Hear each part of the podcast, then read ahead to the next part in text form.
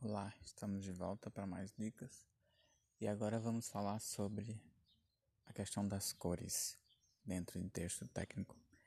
Primeiro, nós temos que pensar em dois elementos fundamentais.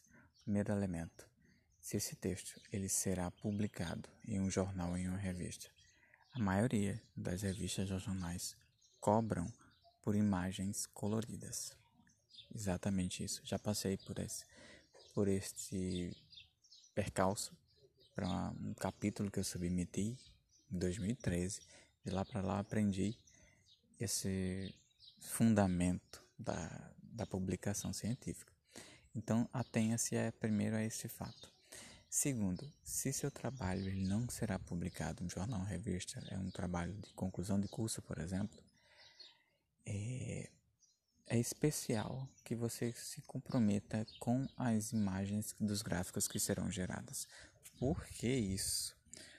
Porque algumas imagens e algumas pessoas têm uma tendência de gerarem imagens extremamente coloridas. Isso não é agradável de ser lido. Imagine vocês que um trabalho de conclusão de curso, ele no mínimo terá 50 páginas de texto.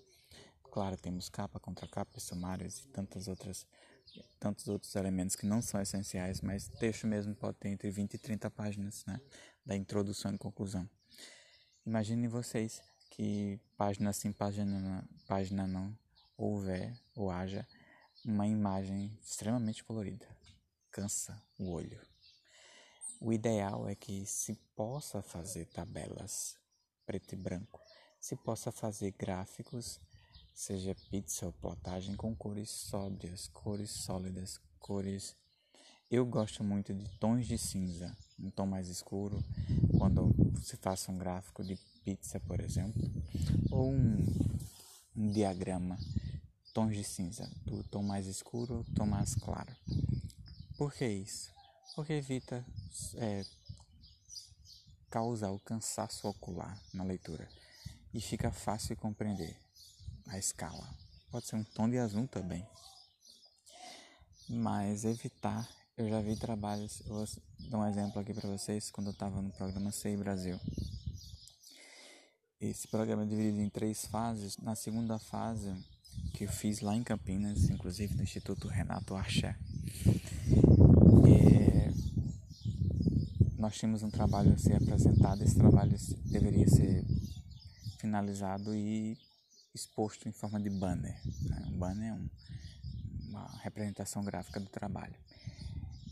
Eu fiquei encarregado do meu grupo por organizar a parte gráfica, né? o desenho que seria exposto junto com o texto.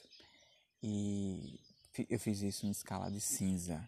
Então ficou uma arquitetura em escala de cinza muito clara, uma imagem muito limpa e centralizada, fácil de ser compreendida e discreta, mas que chamava a atenção de longe porque estava bem organizada, bem centralizada. É, a perfeição organizacional chamava a atenção.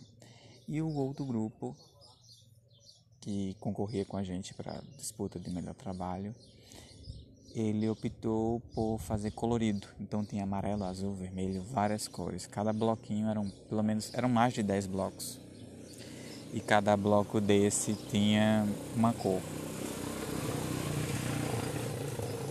Ah, desculpa, gente, passou uma moto aqui.